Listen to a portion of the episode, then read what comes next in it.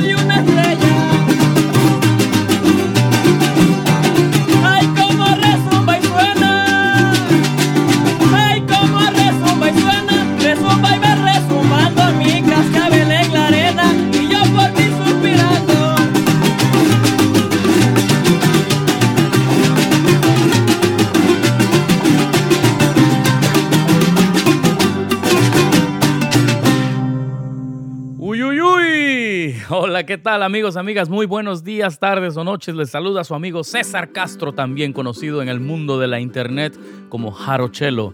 ¿Cómo les va? Ya estamos al tiro para recibir este verano de 2021, ya con mucha más apertura de lo que fue el 2020, definitivamente. Ojalá que sí, ojalá que no sientan pena por, por aquellos kilitos que ganamos este, eh, mientras estuvimos bastante inmóviles y se salió de, de, la forma preferida su cuerpecito. No se preocupen, disfruten de la vida, por favor. Como dicen acá en Estados Unidos, el, el body shame, ¿no? No tenga vergüenza de su cuerpo, disfrute de la vida, por favor. Agarre mucho sol, nos hace falta. Tenemos que recuperar y pues, pues protéjanse también la piel, ¿no? No, no, no se vayan a tostar a lo bruto tampoco. y si van a Veracruz, avisan porque, bueno, va a haber una de fandangos. Ya estoy viendo que están anunciados cada vez más y más los fandangos. Bueno, todo esto me causó escuchar a los Utrera al inicio, este cascabel de su disco para curar un dolor. Vaya qué energía, me encanta a mí este, esta grabación, fue hecha en casa, en casa de Tacho y Wendy, y, pues tiene este sentimiento fuerte del calor de la amistad, del, tocar en, la sala de, de, una casa de familia. Así que, pues muchas gracias por ese disco. ¿Y por qué lo toco? Porque estoy con don Esteban Utrera en mente. Está presente aquí conmigo. Estamos produciendo un especial para don Esteban Utrera este sábado 19 de junio. Búsquelo a través de Jarochelo los medios en YouTube y Facebook. Así que va a haber un especial con justamente sus hijos Camerino y Tacho Utrera y también un hijo que muchos no conocen, él es Carlos Utrera, es el hijo mayor quien también va a aparecer en, esta, en este especial. Así que no se lo pierdan, por supuesto, Wendy Cao Romero y un agradecimiento a Miguel Utrera, a Miguel Utrera Cao Romero y a Alex Dempster, quienes son parte de la producción. Muchísimas gracias por ello. Está, la verdad, que no se lo pueden perder. Vamos a, sacar música inédita, grabaciones de don Esteban Utrera. Así que bueno, que en paz descanse, pero que nos disculpe porque no lo vamos a olvidar, no lo vamos a dejar descansar tanto allá donde se encuentra él. Y bueno, el maleducado llegó. Un saludo a mis compañeras, a Nazarina, a Nazarina Palafox, a Elisa T. Hernández y por supuesto que a Chuy Sandoval. La iguana. Antología de Licha Oseguera Rueda.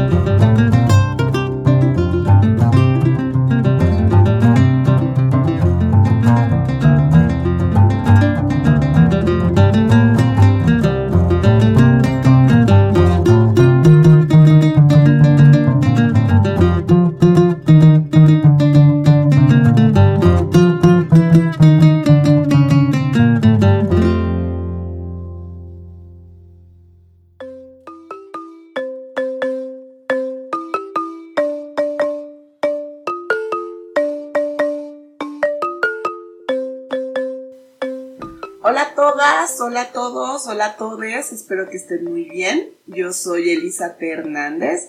Los saludo desde el estudio T de Tlatelolco en la Ciudad de México.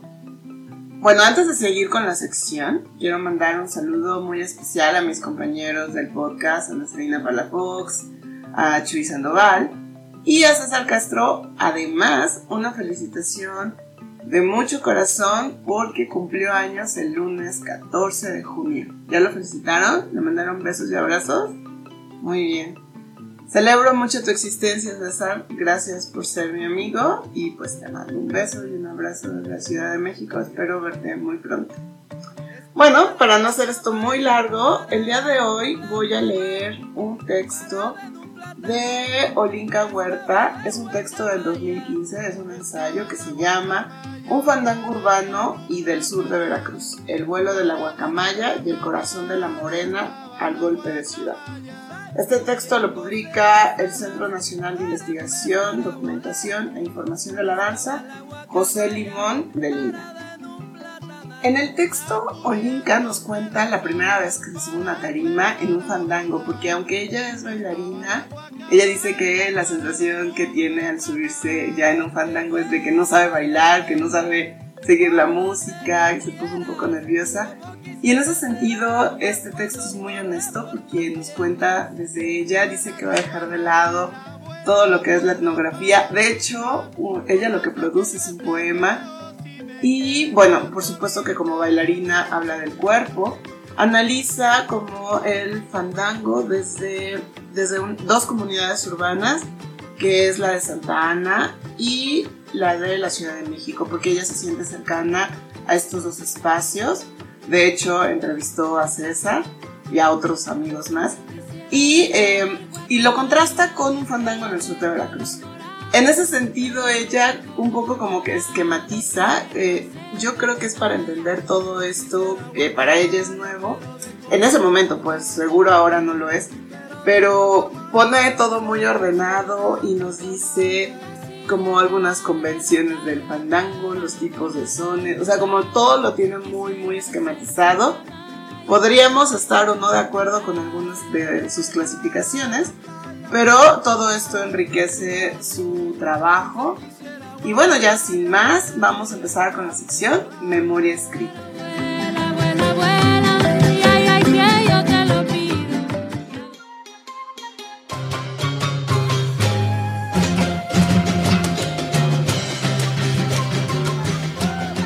Debo admitir, sin llegar a ser pretenciosa, este ensayo fue hecho a partir de mi propia experiencia como bailarina académica y todo lo que eso conlleva, carencias afectivas, traumas corporales, confusiones identitarias, sufrimientos artísticos, etc.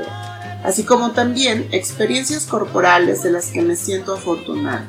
Saber zapatear me ha permitido entender la danza desde la tierra y no solo desde el vencimiento de la gravedad como pudiera haberlo hecho con la conjuntura. La comunidad jarocha santanera, sea, de Santana, California, adopta el son jarocho como un patrimonio en construcción intercambia referentes con la comunidad jarocha sobre una memoria común y fomenta los valores de la tradición del fandango en su comunidad. El fandango tiende a ser un espacio de encuentro, expresión y comunidad. En cambio, la comunidad jarochilanga adopta el son jarocho principalmente como un gusto por lo étnico, como una actividad de esparcimiento o como una forma de ganarse la vida. El fandango tiende a ser un espacio de encuentro y desencuentro, de demostración de saberes sobre lo jarocho, la fidelidad a lo y de manifestación de carencias sociales. Los tres componentes del fandango urbano y del sur de Veracruz son el motivo. El motivo va a referirse a la doble función del fandango, por una parte, una función de pretexto para tocar y bailar música de cuerdas del sur de Veracruz y poner en práctica lo aprendido por parte de los participantes que no son sureños veracruzanos y que serán los que conformarán principalmente este tipo de fandangos. Y por otra parte, el tipo de desorden que representa, por lo que gracias al motivo, propongo tres tendencias principales del fandango. El fandango de motivo de desorden social, el fandango de motivo de desorden del tipo fiesta y el fandango de motivo del tipo desorden político. De esta manera, el fandango no siempre se limita a una fiesta. Esa puede ser su identidad, ser una fiesta, pero no siempre se conecta en eso. El fandango, gracias al motivo, traspasa lo festivo para dar lugar a lo abstracto. Cuando el fandango no es una fiesta, entonces la abstracción de una fiesta de una fiesta dolorosa, de una protesta o de un La voz. La voz tiene que ver con la intención de darle identidad al fandango y a la comunidad que está formando en ese momento. Aunque hablaremos detalladamente más adelante sobre la comunidad de este fandango urbano y del sur de Veracruz, Es necesario por ahora entender que la comunidad es una red en donde coinciden elementos, puntos en común, principalmente valores tales como la solidaridad con las personas que organizan el fandango, responsabilidad social con un pasado y un presente originarios, humildad, tolerancia, respeto a la música. Aquí la música son los instrumentos de cuerdas y el zapatear. El cuerpo. Con la danza podemos observar lo que corresponde a algo que llamo el yo fandanguero y que puede resultar ajeno al nosotros comunitario. El yo fandanguero es, como dice el libreto, lo que queda cuando la comunidad se desvanece y el estado de desorden regresa. El sujeto, actor principal del fandango urbano y del sur de Veracruz, ante su identidad plural, consecuencia que la convivencia con muchas culturas, dado la urbanidad en la que vive, siente una cierta precariedad o carencia. Acciones corporizantes. Mi propuesta para este apartado es dejar de lado las fotografías y las descripciones etnográficas y retratar el cuerpo híbrido en un ejercicio poético. Primero, escogí cinco fandangos de todos a los que asistí durante mi trabajo de campo. Hice una recopilación de los sones que se bailaron en cada fandango y pude obtener los sones más bailados o predominantes.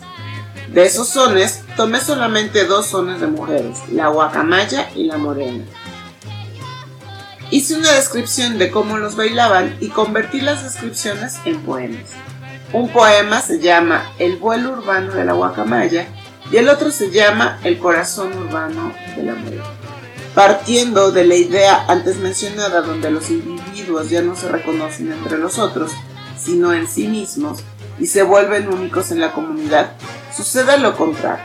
Los individuos se reconocen en los otros y no son únicos, sino parte de una comunidad o de varias comunidades. Si traducimos esto al fandango urbano y del sur de Veracruz, podríamos decir que el nosotros lo representa la comunidad que se forma al momento de hacer el fandango.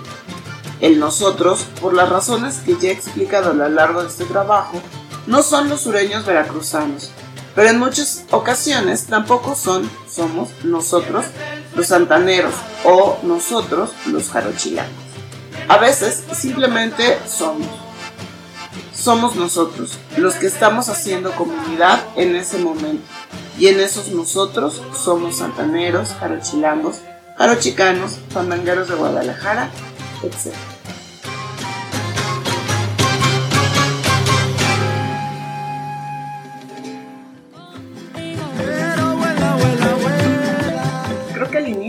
dije que produce un poema, en realidad produce dos a partir de hacer el análisis de dos sones.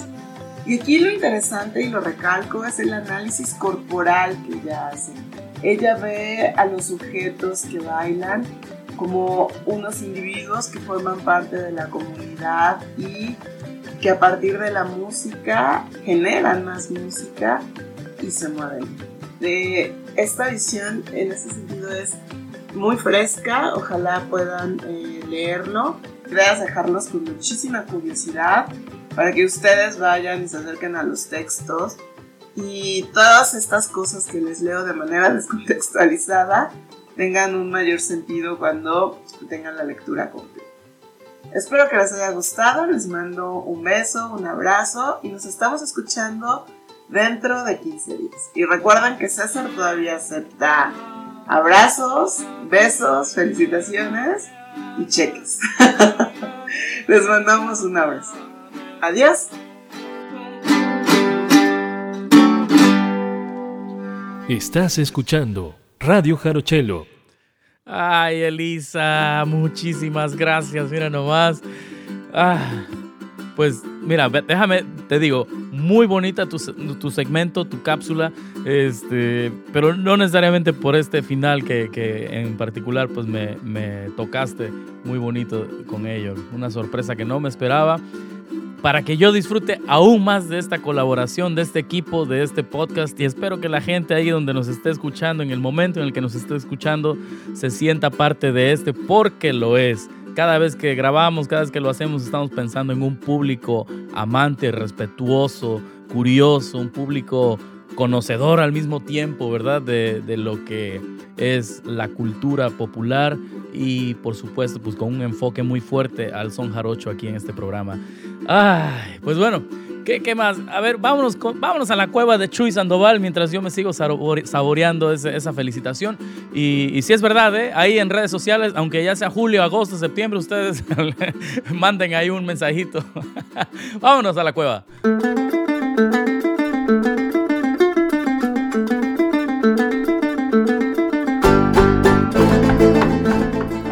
Su amigo Chuy Sandoval desde la cuevita City Terrace, desde mi cueva. Buenas noches, what's happening Boyle Heights? Tenemos música nueva para ustedes. Vamos a tocarles poquito de un grupo, Jarana Punk. Me encanta, me encanta cuando los rockeros fandangueros se sueltan el chongo and they do their thing. ya saben, cada vez que, que escucho que hay un grupo de son jarocho con guitarra eléctrica, me animo y me, dan ganas de ya, quiero, voy a compartir esta canción con mis amigos de Boyle Heights. Aquí les va algo nuevo en vivo del grupo Jarana Punk.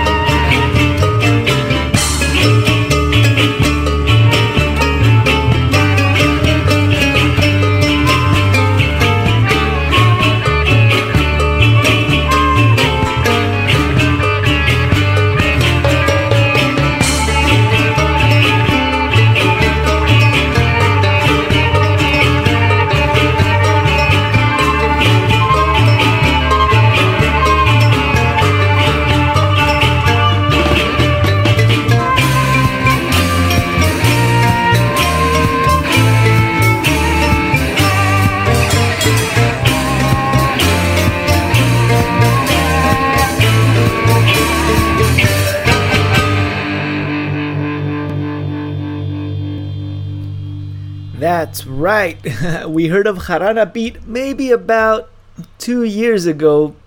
They sent us a clip. Eh, nos mandaron un demo. Era solamente un sencillo de un agualulco que habían grabado. Sonaba experimental, con guitarra eléctrica, con batería. Ahora sí ya se oye que se oye el, el trabajo que, que han hecho. Jarana Punk es un grupo de Coatzacoalcos, Veracruz, y ya, ya escucharon, ya es, ya casi, casi es una, una orquesta. Chido. Les vamos a tocar otra de este gran grupo, Jarana Punk. Fresco, ¿verdad? Ahí les va su versión del chuchumbe y van a hacer algo interesante. Um, there's this there's this fun band here in the United States called Me First and the Gimme Gimmes, and they they're a punk band that does covers of old like classic standards, and they do something fun sometimes where before they start the, their cover, they'll play like the riff of a well-known like old school punk song, and then they'll go into the the the ballad or the standard or whatever. Jarana Punk is gonna do the same thing with uh el, with their version of Chuchumbe. Now, here's the question. This question is not for the Jarana nerds now. This question is for the punk nerds. What's the riff? What's the riff that they're gonna start this punked out Chuchumbe with? Ahí les va. Jarana Punk.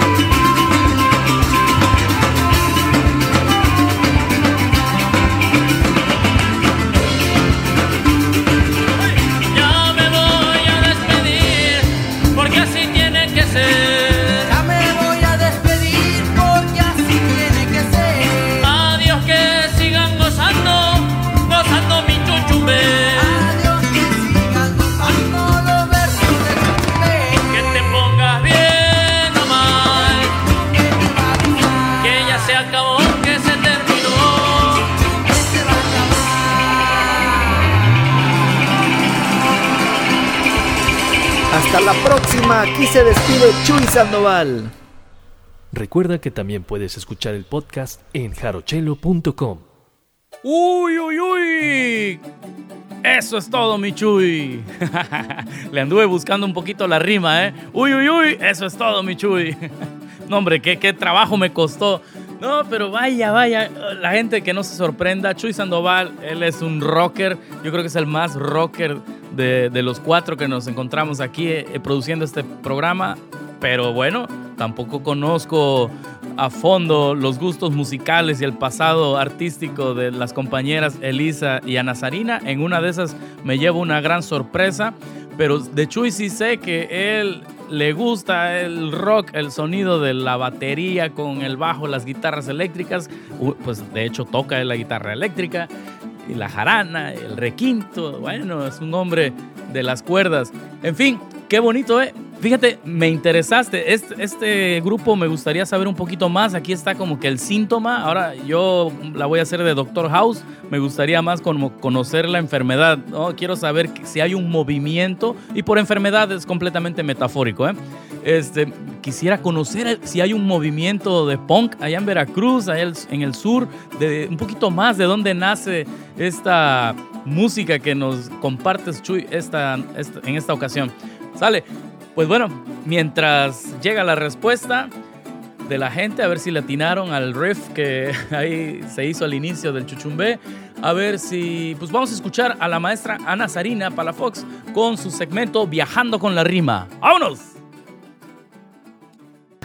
Hola, bienvenidos otra vez a esta sección del podcast, esta cápsula que se llama Viajando con la rima. ¿Por qué viajando con la rima? Porque es todo un viaje recorrer las diferentes músicas tradicionales de Iberoamérica completa y particularmente de México, vistas con lupa a más detalle y vista con microscopio la música tradicional del sotavento de Veracruz, el son jarocho o como cada quien le queramos llamar. Y vamos a abordar un tema difícil, que es la estrofa que se ha vuelto como muy famosa, la décima pero como luego pasa con lo famoso, no es todo lo que parece, no lo es todo, la décima es una forma estrófica más. Vamos por partes.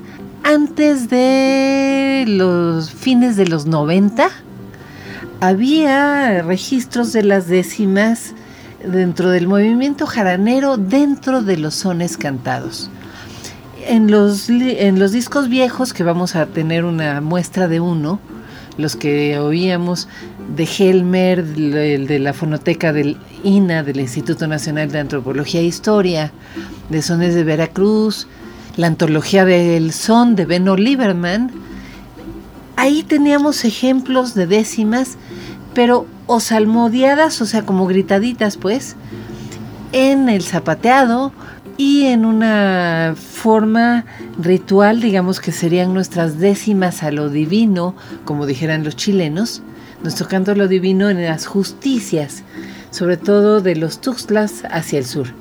¿no? Entonces, sí, sí existía la décima, pero fue a raíz de una serie de talleres donde unos funcionarios importaron a cubanos, que se empezó a fomentar la décima como una forma que se separó de la tríada música baile verso que se forma en el fandango. Y que en casos extremos ha averiado un poco el flujo energético, el flujo comunitario del fandango.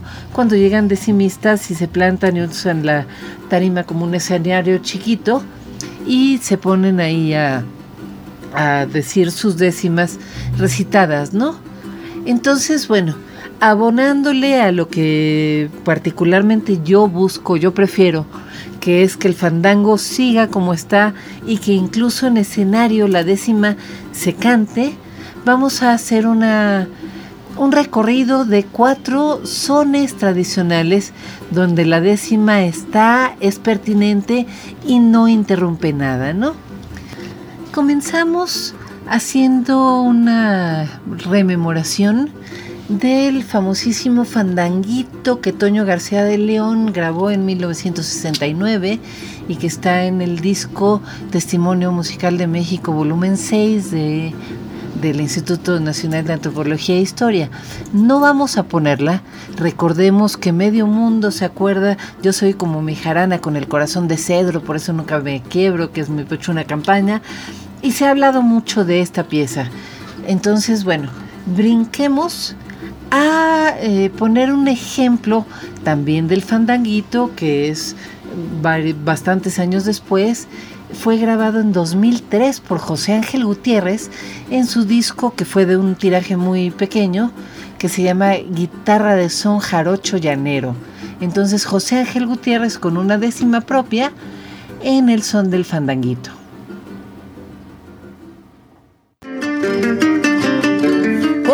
zapateas carocha, tus ojos piden amor cuerpo es un primor que el movimiento derrocha. Y el músico se trasnocha y te persigue hasta el alba por ver si roba la palma que traes prendida en el pecho y acurrucarse en el lecho enamorado de tu alma.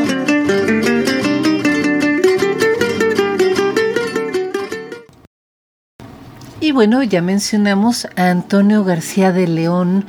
Él fue en su momento un parteaguas, bueno, sigue siendo parteaguas siempre, con muchas acciones, con sus textos, con sus investigaciones, pero en su momento, cuando todavía no existía ni el encuentro de jaraneros de Tlacotalpan, eh, cuando estaba reinando en la parte comercial los jarochos estilizados de blanco, ojo, no los satanizo, son otro estilo, eh, tan comercial como es el son jarocho eh, ahorita con los grupos que han grabado, ¿no?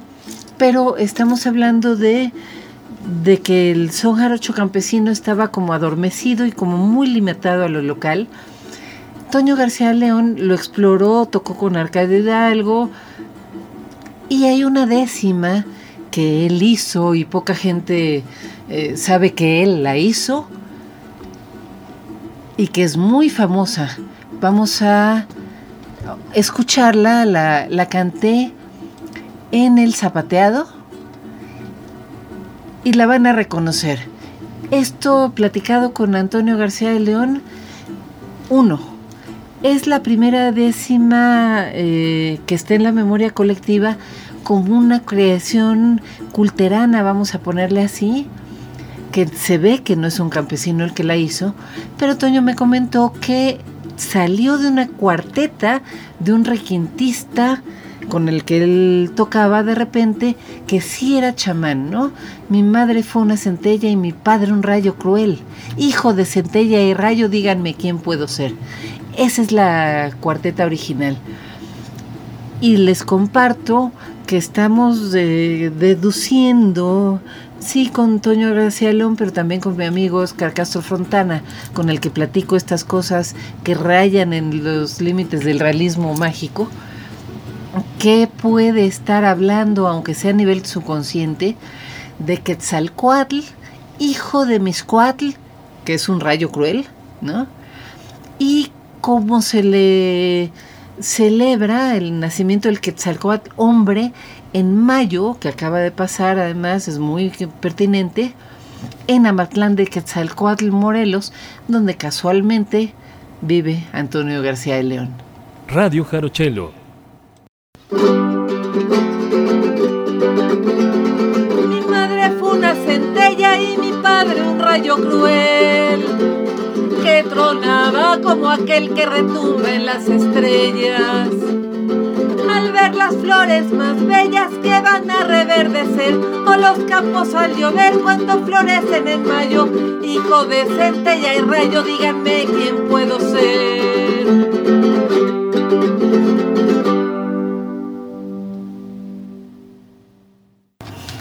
Intencionalmente la canté un poquito con el tono de la décima estilizada, de la décima de blanco, de la décima marisquera, que también está en la antología del son que mencioné. Ahí hay la grabación de las décimas de la mujer inconforme. y que es la forma en la que se conocía hacia afuera de la región del Sotavento. ¿no? Eh, otra eh, décima que yo interpreto y que es mía, y siguiendo esta cuestión del ciclo agrícola, del ciclo astrológico, digamos, eh, de, de, lo agrícola, es en el buscapiés y es relativa a la campana de San Juan. Recordemos que San Juan Bautista y San Juan Evangelista vienen de el símbolo del templo de Janos, que es este dios que tenía una cara viendo para un lado y una cara viendo para el otro, este, el templo de las dos puertas, que no es más que una representación mítica de los dos solsticios, el de verano y el de invierno. San Juan Bautista es el solsticio de verano y San Juan Evangelista el de invierno. O sea, los puntos extremos del sol cuando está eh, en los puntos aparentes más hacia el norte y más hacia el sur desde donde lo estamos viendo.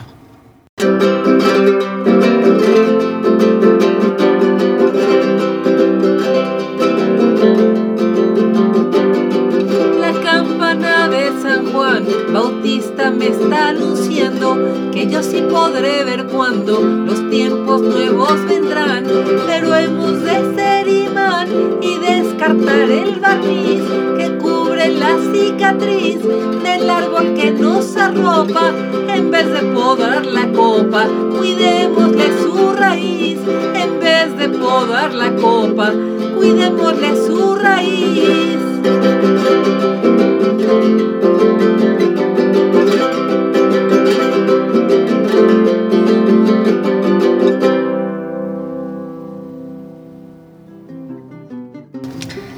Bueno, vamos atrás, atrás, atrás en el tiempo. Otra vez, ya lo mencionamos, el volumen número 6 de la colección Testimonio Musical de México de la Fonoteca del Instituto Nacional de Antropología e Historia, que son grabaciones de Arturo Barman.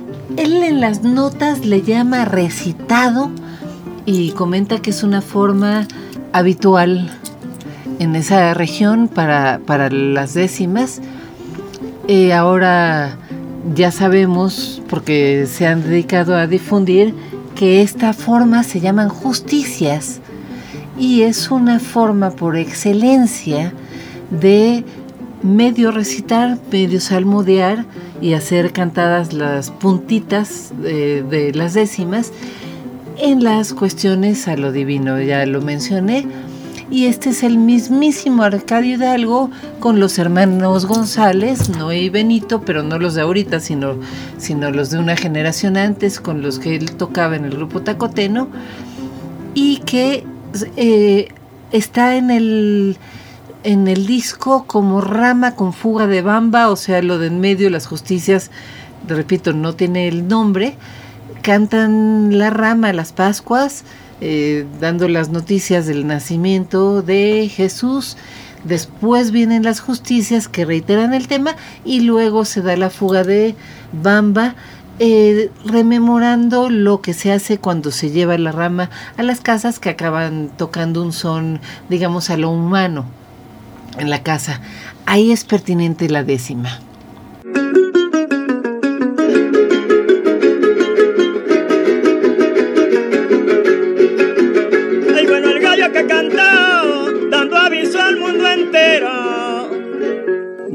El gallo que cantó dando aviso al mundo entero que había nacido el Cordero diciendo Cristo nació. Si este de alegría cantó por los hombres que serían en ver que mero venía Jesucristo al mundo pues, y por eso digo que es noche de mucha alegría, noche de mucha alegría.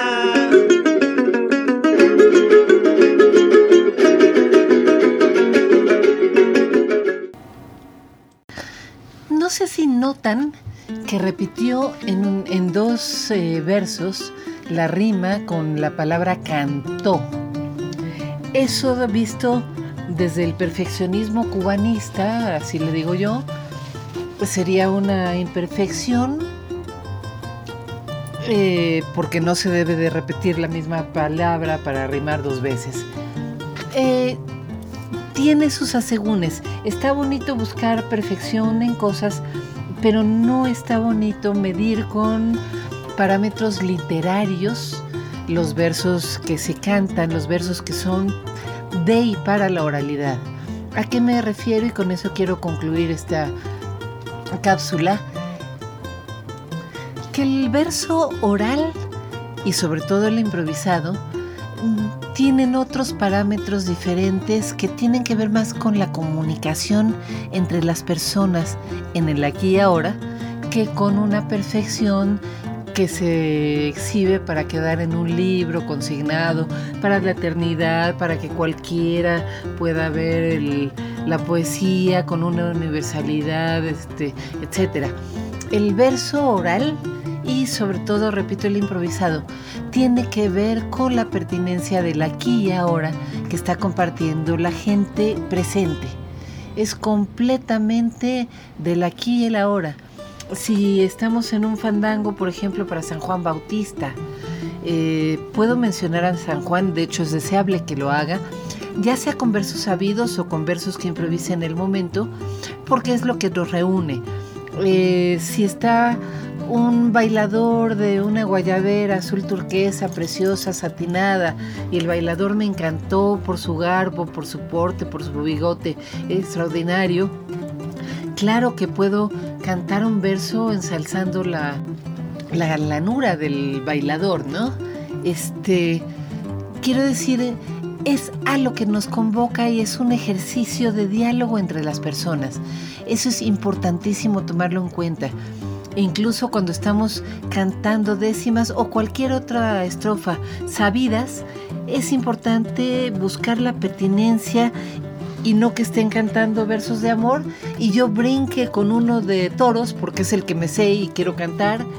Eso va rompiendo el diálogo. Es una cuestión que vamos a abundar un poco más en la siguiente cápsula, pero es la cuestión de comunicación del aquí y el ahora de hacer eh, colectivo, de hacer colectiva la versada, de cantar con de cantar con el otro. Con eso me despido de esta cápsula Viajando con la Rima. Unos abrazos a mis compañeros del podcast, Chuy Sandoval, Elisa Hernández y a nuestro anfitrión César Castro Jarochelo. Y nos vemos en dos semanas. ¡Chao! Estás escuchando Radio Jarochelo. ¡Wow! Aplauso de pie a la maestra Nazarina y no olviden seguirla en redes sociales en Jugando con la Rima. Jugando con la Rima, usen también el hashtag Jugando con la Rima para que encuentren más de su trabajo de difusión. Pero vaya, ahora sí, casi casi que ponía yo una campana del recreo porque estuvo buenísima la sesión, el segmento de hoy, Viajando con la Rima. Muchísimas gracias. Y bueno, pues ya, ya escucharon ahora que, que, están aprendiendo más y más de la versada cuando escuchen una canción, cuando escuchen un son, cuando escuchen cualquier tipo de canto, pues ahí vayan tratando de averiguar qué forma estrófica usó el compositor o compositora para, pues para este, ¿no? Así que es un ejercicio yo creo que sería divertido para que ustedes aún más descubran las diferentes formas de hacerlo. La décima, ¿cierto? Muy, muy popular. No se me da a mí, maestra Nazarina, soy malo para la décima. No sé si eso me resta este, puntos jarochos, pero pues bueno, siendo que no es la más, más usada dentro del son, yo creo que la ando librando, ¿no cree usted? Bueno, pues ahí lean los comentarios que me haga ella en redes sociales, en jarochelo.com también, pero bueno, jarochelo, este, Radio Jarochelo en, en, en Facebook también les voy a hacer de una buena vez la invitación a que se integren al grupo Facebook Noticiero de Son Jarocho, en donde hay información de diferentes eventos, diferentes, diferentes eventos, tanto en línea como eh, ahora ya en vivo. Ya si quiere usted enterarse de dónde están las clases en vivo, dónde están los conciertos en vivo, los fandangos en vivo, pues vaya, vaya, vaya ahí a ese grupo Noticiero de Son Jarocho o pues Jarochelo ahí en Facebook y YouTube y también creo que ando en el Instagram. Ay, ay, ay, pues este, soy chaborruco, eso del Instagram, nomás estoy ahí de metiche realmente, eh, no, no, no está mi, mi, gran actividad en ese medio, pero ahí ando, ahí ando y podremos conectar y así también yo puedo conocer el trabajo de ustedes o sus intereses si es que comparten información de grupos. Estamos en la recta final. No me gustaría despedirme, pero tengo que hacerlo. Ah, mira, ya va saliendo como un verso, ¿verdad? y, la verdad es que la he pasado muy bien en este episodio. Les recuerdo una vez más, este sábado 19 de junio va a haber un especial de don Esteban Utrera, que en paz descanse el viejo. Y no se lo pierdan ahí en Jarochelo, YouTube y Facebook. Los dejo con el trompito. El grupo Los Utrera, del disco Con Utrera yo aprendí. ¡Ujuy!